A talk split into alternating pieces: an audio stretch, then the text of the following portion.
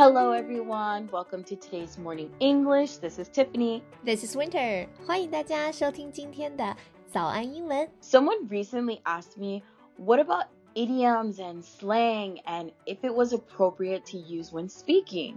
Yeah, sometimes people learning a new language will think it makes them sound bad or not smart. Yeah, so I think we should really dive into that a bit more in today's podcast. Sounds good for today. 我们今天啊，其实要跟大家来说一说，当我们说英文的时候，如果使用很多的俚语、slang 或者是俗语 idioms，是不是会让你好像听起来受教育程度不高 uneducated？那我们今天就来聊这个话题吧。 在节目的开始，给大家送一个福利。今天给大家限量送出十个我们早安英文王牌会员课程的七天免费体验权限，两千多节早安英文会员课程以及每天一场的中外教直播课，通通可以无限畅听。体验链接放在我们本期节目的 show notes 里面了，请大家自行领取，先到先得。Tiff 先来给大家解释一下什么叫做 idiom 吧。So let's talk about like what idioms are in the first place. Some people might not know. So an idiom is a phrase or an expression whose meaning can't be understood from the ordinary meanings of the words in it. Right, idiom 其实是很多那种你从字面上看根本就猜不到意思的。For example, get off my back，这个 idiom 的意思竟然是 stop bothering me， Yeah. 就是别烦我，对吧？啊，那还有像说， 呃，you hit the nail on the head，you hit the nail on the head，意思是 you're exactly right。 Exactly. So, does using idioms make you sound uneducated? In my opinion, they don't. Yeah, idioms 其实并不会让我们就是呃说话的时候就听起来好像呃没受过什么教育，受教育程度不高，但是反而其实有的时候用一些 idioms 会让你说话听起来 更有趣。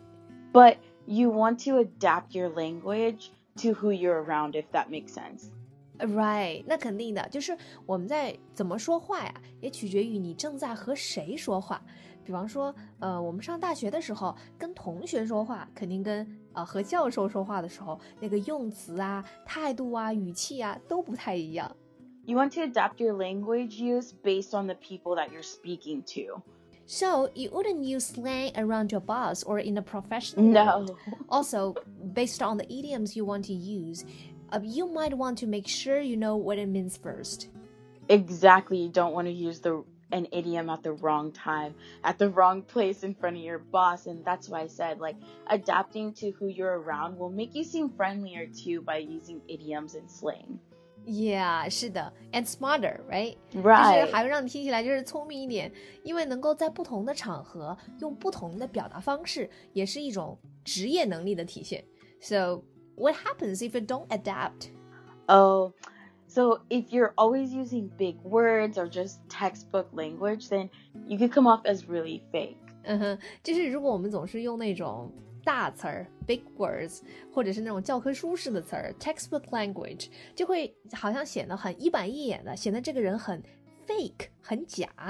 So when you are around your friends and family, you can use slang and idioms more freely.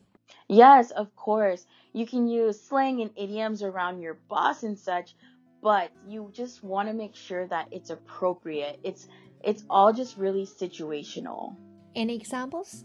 Like you wouldn't tell your boss he has like skeletons in his closet, meaning that he has bad secrets or hidden secrets. That would be too direct and not appropriate to use around your boss, right? Yes. So the wrong situational moment. 比 Yes. 方说，我们跟上司说话开玩笑就要慎重了，不能随便用词，对吧？不能随便说，呃，你的那个 closet，你的衣橱里面有 skeletons，就是啊，好像你你有什么 见不得人的秘密，这种词儿就千万别跟老外说了。OK，so、what about slang and subcultures？ Well, there's so many slang terms that belong to different subcultures, so you might want to be careful about using too many slang terms from a subcultures because that can make you seem fake as well. Okay, so hip hop subculture has a lot of slang within it. Yes. So you wouldn't want to use slang you hear from like a lot of rap music, like at your job. oh, okay, maybe around friends. Exactly. Sometimes when you use slang from a subculture, it can make you look bad. Like they might think that you're trying to be funny or that you're being fake or not sincere. Uh, so this is situational too. Yeah. Like subculture, subculture，大家可以把它理解为亚文化群。 其实也就是它并不是一个全体大众的，而是一个独立的小的圈层的某一个文化啊。那每一个 subculture 都会有自己特有的语言嘛。那举个例子，比方说你的老板可能是八零后，甚至是七零后，但是呢，你跟老板说话的时候，全部都用的是只有零零后饭圈才能听懂的语言，那这个就是吧？That's not a smart move. Right, exactly. So just remember to adapt to the situation that you're around and also the people. Um, I think that using the wrong idioms and slang at the wrong moments can really make things awkward. Um, but I still don't think that it makes you sound like uneducated or not smart. It's being smart in the right situations will make it the right moment. I think you're right. I think you're right. So the advice I would give it to know uh, what the idiom you are using fully means. Exactly, and make sure that you adapt to the people that you're around. Yeah, and using slang and idioms can make you more interesting. Like, just be yourself and try not to be fake when communicating. Like, people just want to like connect with you. So, mm -hmm. textbook language can only go so far. Have fun with the language. Using idioms and slang does not make you sound dumb or uneducated if used in the right setting. Exactly. So it's important to keep these things in mind. All right. I think that's all the time we have today. 今天的节目就到这里了。如果节目还听得不过瘾的话，也欢迎加入我们的早安英文会员。 成为会员，您就可以无限畅听我们每天一场免费的中外教直播课，以及两千多节原创系统课程了。今天我们限量送出十个七天免费试听权限，试听链接放在我们本期节目的 show notes 里了，请大家自行领取，先到先得。Thank you for listening to today's morning English. This is Tiffany. This is Winter. See you guys later. See you. This podcast is from Morning English. 学口语就来早安英文。